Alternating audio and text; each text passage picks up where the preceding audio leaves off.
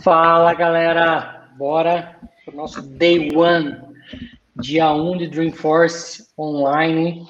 É, poucos estão sendo privilegiados de estar lá presente, né? A estimativa era que 5 mil pessoas estariam lá, perto de um evento de 170 mil pessoas, como costuma ter. 5 mil pessoas é praticamente nada, né? É, mas dado é. o momento que a gente está, é um, uma forma de se manter seguro. Embora, ao meu ver, eles deram bastante brecha ali. É, olhando algumas cenas ali, dá para ver que tinha muita gente sem máscara, é, os apresentadores, ora, ora abraçavam as pessoas, sem máscara, os dois, enfim. Embora todo mundo esteja vacinado, muitas vezes, com certeza lá com as duas vacinas, porque eles começaram a vacinar bem antes, é um risco de qualquer forma, né? Bom, então bora lá para nossa live número 414, o que rolou no Dreamforce 2021, dia 1. Por que dia 1? Porque a gente pretende fazer uma live amanhã também para falar do dia 2 e a live de quinta para falar do dia 3. Então, amanhã vai rolar live também, ah, uma live extra aí na semana, né, quebrando o nosso, nosso paradigma, por assim dizer. É, é quebrando o ritmo, né? Quebrando o ritmo. Mas para compensar também, né? Tipo, semana passada teve a, a live da Carol ali na quarta-feira, semana que vem provavelmente vai ter mais um, então vocês vão ter três semanas aí com conteúdo três dias diretos. Show. Então bora lá, eu separei algumas coisas aqui, uh, alguns foram mais comentários mesmo que, que rolou, eu peguei bem o comecinho, uh, alguns tópicos ali ao longo da tarde e agora no final da, da tarde, começo da noite também bem a fundo alguns pontos, principalmente a parte de developer, tudo que, que relacionava com, com developer, eu estava tentando olhar ali, porque é o, é o nosso core, é o nosso dia a dia, é o que a gente gosta, né? Então, dá para a gente olhar para isso, né? Isso aí. É, antes de da gente falar os tópicos aqui, caso a gente tenha pulado algum ou algum que vocês viram que é interessante, quiser trazer para discussão, acho super válido. É, a gente está assistindo ali o evento enquanto trabalha, então, hora tá ali olhando o evento, beleza, presta atenção, no, principalmente quando fala alguma coisa de dev, né, como o Fernando falou. Mas, hora a gente está trabalhando, então pode ser que alguma coisa passe. É, e aí a gente conta com vocês para colocar aqui algum ponto que seja interessante a gente pesquisar, ou então trazer a discussão, se a gente ouviu alguma coisa sobre. Enfim, a ideia é todo mundo discutir aqui, mais eu e o Fernando mesmo, é, sobre o que rolou no Dreamforce e o que a gente achou né, das, das novidades. E um outro ponto como? também. Como que a gente começa? É, boa, vou, vou, começar e a gente vai falando no meio, né? Acho que mais que é, martelado, porque eu ouvi esse termo várias e várias vezes no evento, é, sobre o Salesforce Plus, que a gente já falou em uma live aqui, é, que vai funcionar ali como um serviço de stream da Salesforce, vão ter vários é, canais, podcasts que, eles já, podcasts que eles já fazem hoje, é, entre outras coisas, programas é, que voltado para o assunto Salesforce, e eles anunciaram também uma série chamada Trailblazers, né? Então, falaram um pouco ali, mas acho que durante o evento eles martelaram muito sobre o Salesforce Plus e quanto eles estavam ansiosos e que isso ia revolucionar. E de fato eu acho que vai que é uma é uma é um canal principalmente hoje que a gente tem sei lá quantos serviços de streaming já é, mas um canal que você que vai ter fácil acesso ali. Então você consegue estar é, tá antenado no assunto Salesforce de uma maneira bem mais fácil do que muitas vezes entrando no site, na comunidade sempre e tudo mais. Acho que uma coisa não corta a outra, mas o Salesforce Plus, de certa forma, facilita com que as novidades cheguem às pessoas. É, a gente já fez aqui uma live, né, só falando do Salesforce Plus. A gente fez uma live que a gente citou o Salesforce Plus, depois a gente fez uma live falando só sobre o Salesforce Plus. Uh, e hoje, obviamente, a gente como já era esperado do Dreamforce, eles faz, falaram um pouco mais sobre o Dreamforce Plus. Desculpa, Salesforce Plus. E e um ponto que eu acho bacana, que embora não tenha sido mencionado, eu acho que toda a parte de marketing que rolou, é, eu acho que tem um incentivo ali, mesmo que seja de compartilhar conhecimento, com a, a Disney Plus, né? Então, para quem assistir o, o streaming, você vai ganhar 12 meses de Disney Plus, né? Então já é um, para mim já é um, uma forma de ligar ali como os dois estão, por assim dizer, desculpa, conectados. É. é, eu acho que, assim, hoje, com esse mundo de, de serviços de stream, e se a gente for pensar nas plataformas, faz todo sentido a Salesforce ser a primeira, né, pelas inovações e, e tudo mais. É, e eu acho que isso vai, vai fazer com que venham várias outras, com certeza. Porque não, não sei se outras vão ter tanto conteúdo quanto o Salesforce, porque hoje já é um mundo de conteúdo. Mas só de fazer essas conexões, né, e que a Salesforce faz bem, vai trazer mais atenção ainda para o tema. Porque a área já não está muito quente, né, galera? Então, quanto mais assunto, em cima disso, acho que mais a área fica, o mercado fica quente, mas a gente vê o que a gente já vem vendo há bastante tempo já, né? É, você citou ali né, a, a chamada da série Trailblazers ali, que eles falaram bem no, logo no começo, e eu tenho para mim ainda, já falei aqui em outras lives e vou reforçar, né, eu tenho para mim ainda que a Salesforce vai lançar um filme envolvendo os mascotes e tudo mais, né. E por que eu falo isso? Eu falo isso porque uh, olhando para o 3D que eles fizeram para os mascotes, é, mascote, é, é, um 3D baseado em 3D de filme. Né? E quem faz o 3D para eles tem, tem, tem envolvimento ali da, da Disney. Né? Então, de novo, a Disney envolvida. E eu tenho para mim que a, que a Disney está trabalhando ali num, num filme que em breve eles vão anunciar, cara. Acho que ainda não é o momento, mas em breve vai sair aquele negócio que todo mundo vai ficar, uau, caramba, não acredito. Bem que o Fernando falou mesmo. É, não duvido. espero, que, espero que eu acerte. É, logo no começo também a gente teve uma musiquinha ali do Metallica, né? Que todo mundo gosta da musiquinha, sacanagem, né? Mas musiquinha no sentido de ser apenas uma música uh, de abertura ali, praticamente, do evento. Né? Então, para quem gosta do Metallica, teve a oportunidade ali de presenciar ao vivo. Né? Que aqui também abre minhas ressalvas, né? Uh, assim como foi o Jax, o, e assim como foi o Dreamforce do ano passado, esse ao vivo eu sinto que ele não é tão ao vivo como é uh, alguns pontos do, do evento inteiro, né? Dá para ver que alguns pontos são bem gravados mesmo e só solta o play deixa rolar.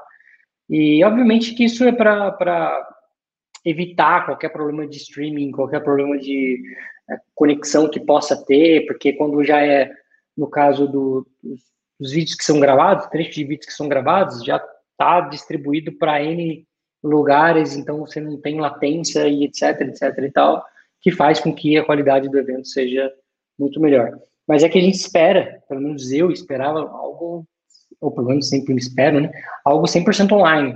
E não é bem isso que a gente vê nesses eventos. Né? Dá para ver nitidamente que alguns takes ali uh, são bem gravados. Ah, então tá aí com você, fulano. Aí muda aquele cenário completamente diferente.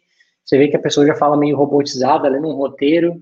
Ah, tá aí de volta para você, fulano, né? E aí volta pro ao vivo, ao vivo mesmo, né? para quem tá ali no, no estúdio, no chão, né? E aí, de novo, eu acho que esse, até mesmo esse ao vivo, ao vivo, que é quem tá ali pegando, né, junto com o público, deve ter um delay enorme. E eu falo isso pelo olhando o comecinho mesmo. Né? A gente teve ali quase que 20 minutos de atraso, até, até mais até, de atraso. Então, muito provavelmente foi o tempo de começar, gravar, editar, publicar e começar todo o processo. Né? Tipo então, de TV, né? É, eu senti que esse ao vivo não foi tão ao vivo assim. Mas, de novo, né? O que importa é o conteúdo que a gente está tendo acesso, coisas é, relativamente novas, fresquinhas para a gente. Né? É, dois pontos que o Mark, o Mark jogou ali, Mark não, Benoff jogou ali logo no começo, né? É, um deles, 15 milhões de Trailblazers, é o que soma todos os Trailblazers no mundo hoje. É gente para dedéu, né? E hoje com mais de 9 mil aplicativos na App Exchange, também aplicativo para caramba. É, e aí a gente ainda nem está contando aí com o Chat2Me, o Lead2Me, né, que vai subir mais um pouquinho esses números aí em breve. É. Doideira, 15 milhões de Trailblazers e ainda gente faltando no mercado é demanda pra caramba, né?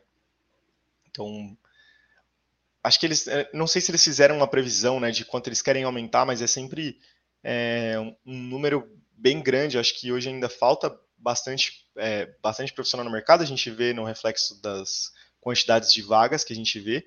É, mas enfim, ainda assim são é muita gente para ser moda, né?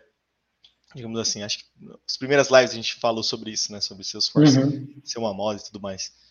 Então, pô, show de bola de, de ver esses números.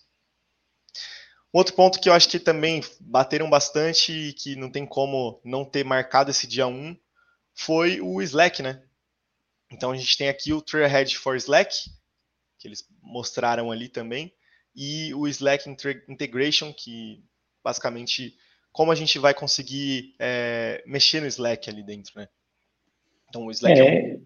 ele está ali hoje 100% integrado com o LWC, né? Por assim dizer. Sim.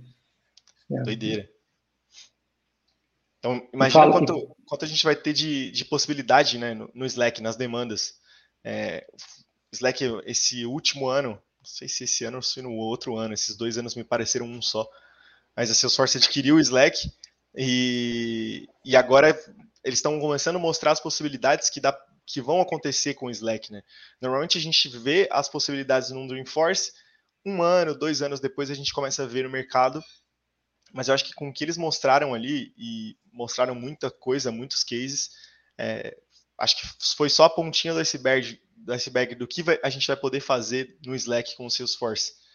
Então a gente tem ali o, toda a parte do Trailhead, e acredito eu que possa, não, não duvido que tenhamos alguma certificação, alguma coisa do tipo, é, voltada para isso. E aí a gente tem o Slack é, Integration. É, só para só complementar isso que você falou, ela anunciou a, a, compra do Slack, efetivamente, no dia do Dreamforce do ano passado, né? Então, foi exatamente no, no dia 1 do Dreamforce que ela apresentou isso, a compra, e dado um ano, menos de um ano, né, porque foi em dezembro, primeiro de dezembro, agora a gente está em setembro, uh, ela começa a mostrar uh, o poder do que ela imaginou com a aquisição, né? Eu confesso que no começo eu não conseguia imaginar, cara, como é que, tipo, alho com bugalhos, como é que encaixava, né? E agora a gente começa a ver a ideia por, por debaixo dos panos deles, né? Tipo, é, tá todo mundo da empresa conectado, falando no Slack, né? E qual era o problema? O Sharon não pegou. O Sharon não pegou como a Salesforce acreditava que, que deveria ser, né? Dentro do, do Salesforce, você falando com, com os colaboradores. E aí ela viu o Slack ganhando força, ela falou, cara, tá aí o que a gente queria com, com o Shader, né? Então ela leva você para o Slack e traz o Salesforce para dentro do Slack. Então, importa se você está dentro do Salesforce, se você consegue é, falar com o Slack, a gente vai dar um, uns exemplos do que a gente viu hoje, e, e, dentro do Slack você interage com o seu Salesforce, né? Então, desde o que vai ter, né, agora, desde pesquisa, então você, você pode como se fosse um botzinho ali, barra find, dá o nome de um produto, ele listar para você, né, de você conseguir editar isso, conseguir abrir direto no registro, então uma série de coisas de integração que a gente nem imaginava que seria possível, como funcionaria isso. Sim. É, a gente teve alguns exemplos, acho que pelo menos ali no, até a metade do dia, todos os exemplos é, de cases eram usando o Slack. Então a gente teve um case com a Mercedes, a gente teve um case é, de uma empresa de energia, não vou lembrar o nome agora, é, mas era basicamente o, todo aquele, aquele processo bonitão de Dreamforce, né? O colaborador ali no Slack, conversando, ele abriu um case, é, na verdade o cliente abria, conversava com o, o, o usuário dentro do Salesforce, ele atendia via Slack, abria um case no service e enfim, já estava tudo integrado, bonitão, como a gente costuma ver no Dreamforce. Então, acredito que é esse cenário, agora eles vão mostrar para a gente um ano, acho que até um pouco antes, porque o Slack ele já é bem usado hoje, né? Então, não acredito que vá demorar tanto para vir para o mercado e não vejo isso sendo tão caro assim de, de assim tão caro padrão em Salesforce, né? Não que seja uma coisa barata, mas não não caro para integrar, né? É, pelo que eu entendi, pelo que entendi, algumas das integrações não teriam custo nenhum. é. elas já são possíveis hoje. Não teria só, né? custo, efetivamente. É, é desenvolvimento, é você ter a, você colocar as features para rodar, né? Então, muito trabalho de admin, eles estão for, forçando bastante em. Cara, você consegue fazer muita coisa point and click e ao mesmo tempo eles estão forçando no tipo, cara, se você é developer, não fique triste, você também pode criar o seu código que vai interagir com o Slack. E eles deram vários exemplos, né? Como você interagir, por exemplo, quando alguém sobe uma imagem no Slack, você interagir com isso, pegar essa imagem e pegar essa mesma imagem e atrelar um caso. Então, via código você faz isso. Ou alguém deu um, você postou alguma coisa no, no Slack, alguém foi lá e colocou um emoji, um emoji de check. Você pode pegar esse emoji, é, interagir com esse emoji, ver qual foi o emoji que a pessoa colocou e dar uma ação também via código com isso. O exemplo que eles deram nisso, a gente vai falar lá na frente, mas foi relacionado com DevOps. Então, alguém fez um, um pull request e aí com um simples emoji que a gente tem dentro do Slack, ele consegue aprovar um pull request. Esses emojis, eles funcionam igual, para quem não sabe o que eu estou falando, funciona igual o Instagram. Então, hoje no Instagram, quando você recebe uma mensagem, se você der dois toques na mensagem, você coloca o coraçãozinho. Mas se você se ele segurar ali, ele vai aparecer para você é, colocar qualquer emoji, né? E aí você pode selecionar um emoji. É mais ou menos essa ideia que a gente tem dentro do Slack. Né? Todas as mensagens você pode fazer um, um react ali com um emoji. E aí, via código, a gente vai conseguir ver que aquele, aquela, aquele texto, aquela postagem, por assim dizer, teve uma reação via emoji, via código, tomar a ação que a gente quiser. Bom, aí eles, nesse, nessa parte de integração, bastante coisa sobre Slack, tá, galera? Então, vai ser um, acho que um dos, dos grandes assuntos aqui. Mas essa parte eles anunciaram também o Foyer, que é uma parte de integração mesmo ali, mais voltada para o admin, de criar um layout de como vai ser dentro do Slack, e você ter esse layout já dentro do Slack, quando você der um edit no registro, quando você der um create no record, você já tem esse layout lá dentro do Slack. Anunciaram, depois disso, o quê? O New Developer Website and Developer New API. Um... Vou colar o link aqui pra gente. Boa.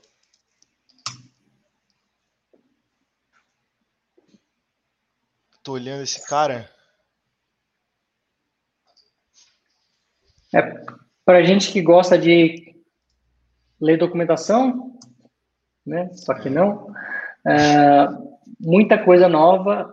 É, eles bateram muito numa tecla de API first, ou seja, primeiro a gente pensa na API, depois a gente pensa na feature, depois a gente pensa na tela, depois a gente para lá.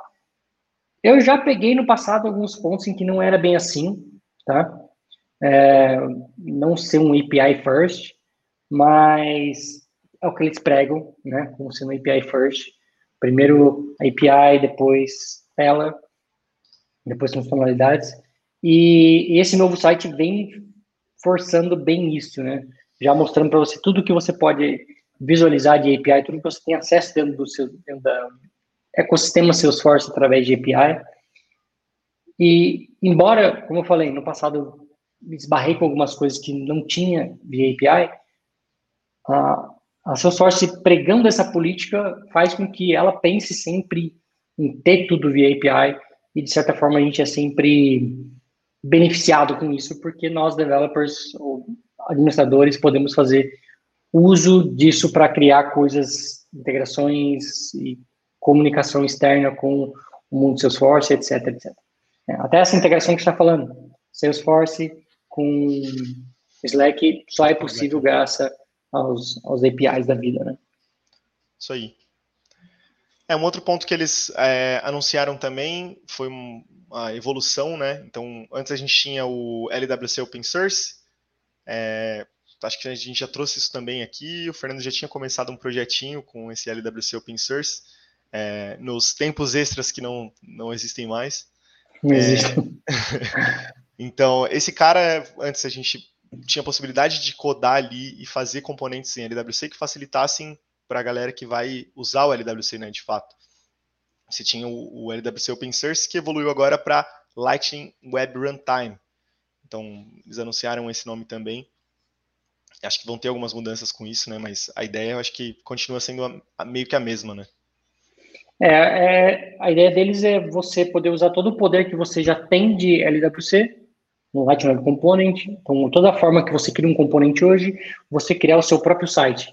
E eles falam, inclusive, que o, esse novo site, que a gente colocou o link ali, o developer.salesforce.com docs APIs, ele é feito com isso. Então, tem toda uma forma de cache, tem toda uma forma de, de performance muito mais voltada para performance do que é dentro da plataforma em si. Né? Então, é algo para a gente tirar o grande poder disso e começar a usar, né? É, isso pensa, pensa que isso aqui é uma forma de você desenvolver Lightning Web Component fora da plataforma Salesforce, tá? Então, você vai colocar isso no Heroku, num qualquer servidor que você rode Node da vida. É, depois, de novo, como já era esperado também, falaram sobre Salesforce Functions, como é, você interage o, o novo é, LWR junto com Lightning, Lightning Web Runtime junto com o Salesforce Function. E um outro cara que eu gostei muito, que me, brilhou bem os olhos assim, foi um, um, um, cara que eles falaram que é o Lightning Doom. O que é o Lightning Doom? Hoje, se você está desenvolvendo uma página web normal, quando você vai no inspecionar do seu Chrome, ou do seu, do, do seu browser, enfim, você digita lá um document.query build, query selector, passar o nome da tag, do, da classe, etc. Seja lá como você pesquisa, você tem acesso ao seu componente, porque ele achou na árvore do Doom e você tem acesso ao componente e consegue pegar as informações. Só que o que, que acontece quando a gente fala de, de Web Components? Web Components, ele tem um Doom próprio, a gente chama de Shadow Doom, que vale uma live só dele. Isso a gente já não fez. Aí, se a gente não fez, fica a dica aí pra gente fazer um dia, né, Arthur? É. E, e esse, e esse componente que ele está ali no Shadow Doom, ele é isolado dos outros. Ou seja, o componente pai não tem acesso aos dados dele. Ele é um, uma árvore nova, um mundo só dele que ninguém toca nele. E é isso que garante ah, você ter componentes isolados, né? Você, você, garante que o seu componente não vai estragar o componente do outro. Né? Que o componente que está na sua tela não vai estragar outro componente da tela. Mas eles criaram uma forma de você conseguir acessar um, um ponto específico do, seu componente, mesmo estando na árvore principal do Doom. Tá? Se tiver confuso tudo isso que eu estou falando, a gente já fez uma, uma live aqui uma série de lives específica falando sobre a prova de certificação de JavaScript. E nessa, nessa live, nessas lives, né, foram sete, se não me engano, a gente fala alguma delas ali bem especificamente do Doom. Então acho que vale a pena você assistir se você está confuso do que eu estou falando aqui. Mas o que eles fizeram foi colocar uma tag.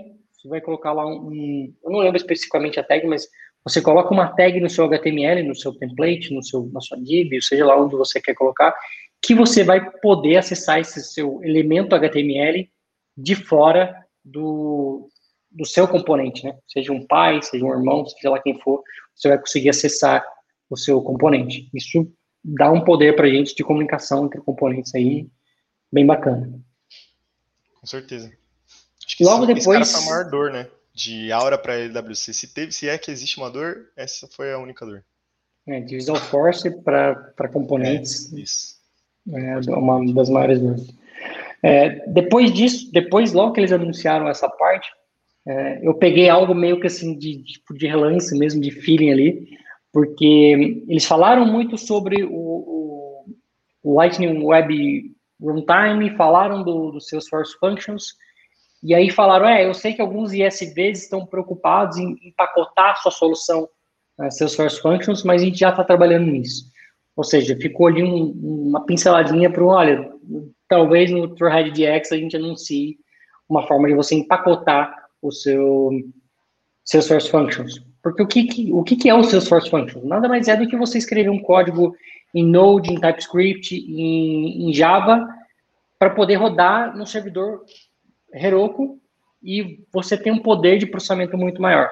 O exemplo que eles dão sempre, é, imagina que você tem um, um arquivo de dados muito grande, com cheio de coordenadas, e você tem que processar, ou seja, interar sobre todos esses, esses dados para poder saber se um ponto A está perto ou não do, de uma coordenada está dentro desse arquivo que é enorme.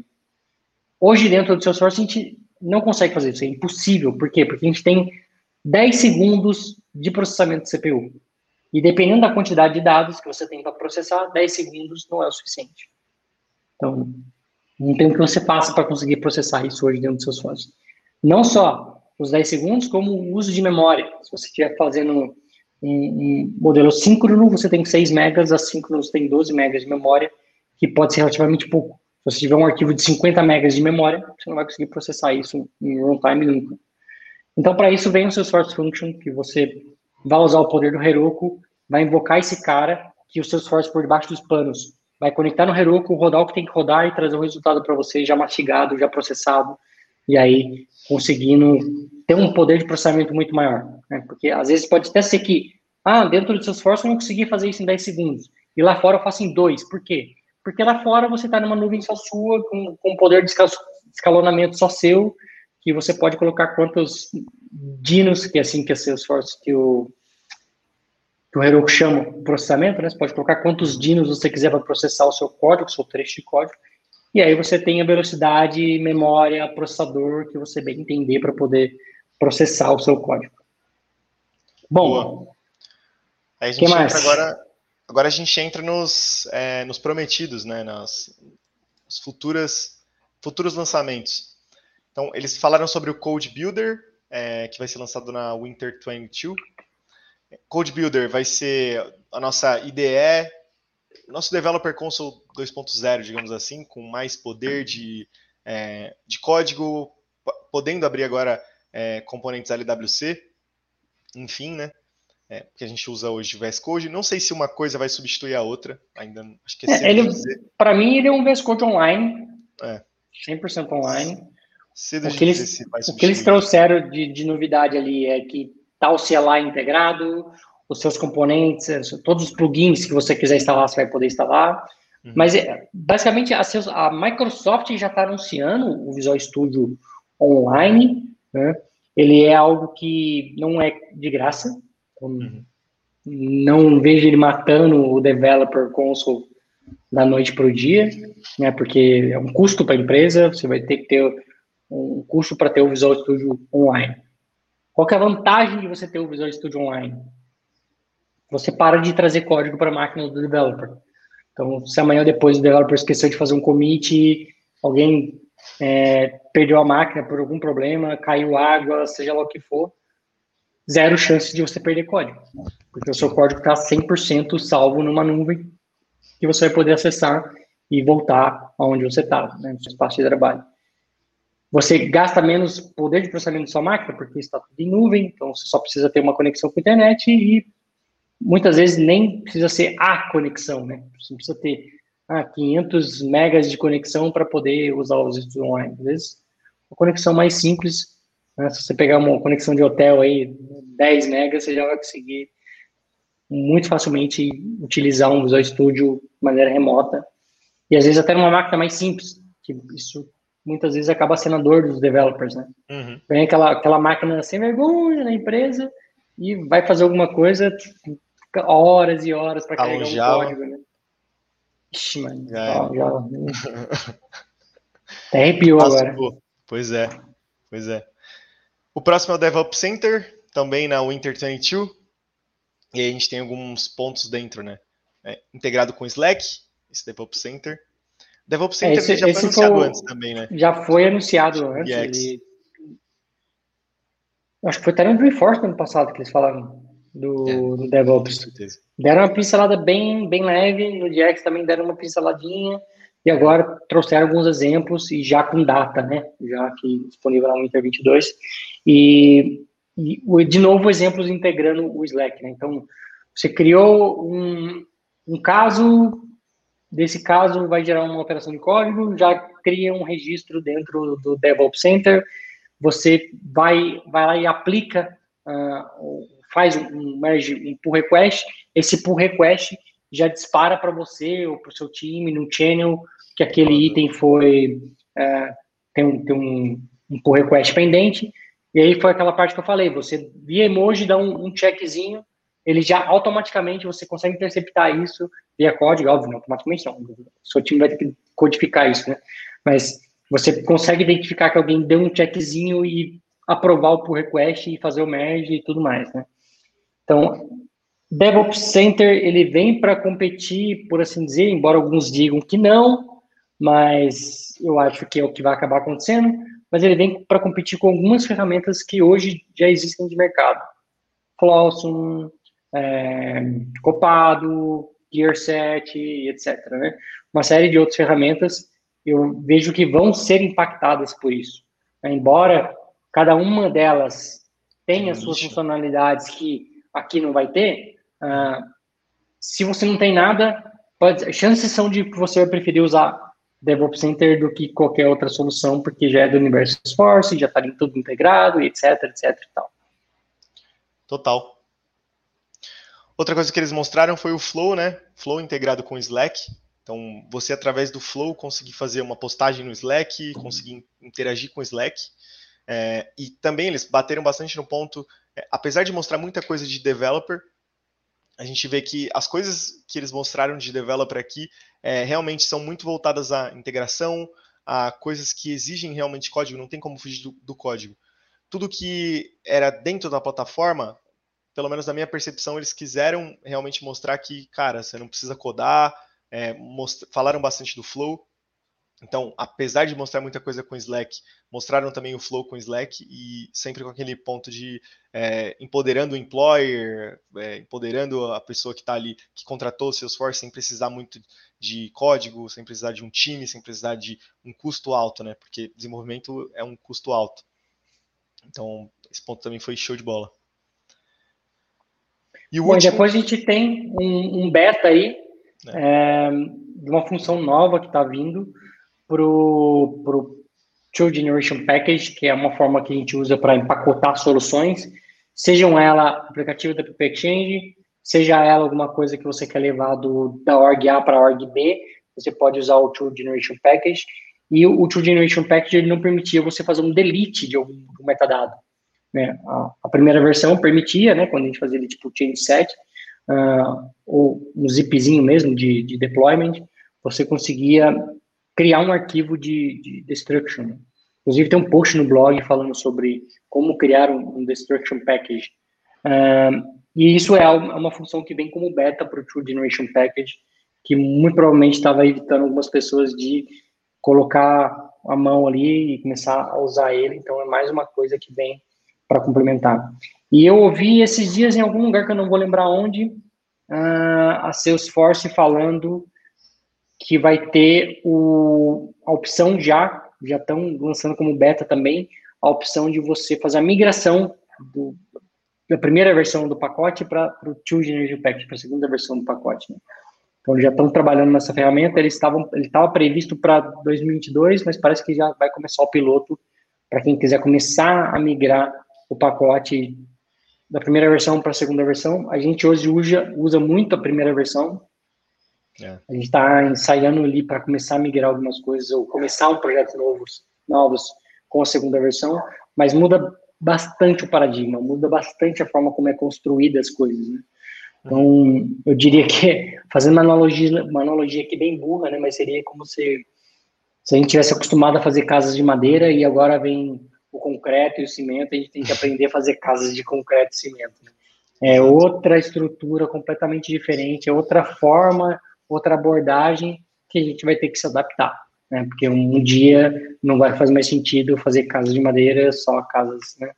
Então, assim como foi com as casas, vai ser com uma vers primeira versão de, de pacote e segunda versão de pacote. É, vale a dica de não tem nenhuma questão técnica para a gente não estar tá usando. Acho que se você está começando um pacote, cara, já começa no Two Generation Package, vai economizar um, uma boa. Vai fazer uma curva muito mais curta do que a nossa, que vai ter que ir da primeira versão agora para a segunda. É, outra analogia burra seria como se a gente estivesse saindo da Visual Force e indo para o LWC. Né? Exato. É. Lá atrás, um dia, a gente tomou a decisão de falar, cara, vamos começar um projeto novo, vai ser LWC, a gente vai se estrepar e vai ser assim. É, a gente já tomou essa decisão com um projeto novo de fazer com Two Generation Package, só que a gente não conseguiu começar o projeto ainda, mas a gente já definiu que esse projeto vai ser Two Generation Package, não importa Sim. como. Então, logo, logo a gente vai estar sofrendo algumas coisas e trazendo para vocês como é que é isso, como é que está sendo essa experiência. Ainda. Com certeza. Boa. Para fechar, o que, que, a gente fechar. tem? A gente tem o novo CLI, é, que vai ser só SF, ao invés do FSDX, que a gente usa no VS Code. É, acho que na nova atualização, acho que já vai vir, vir isso, né?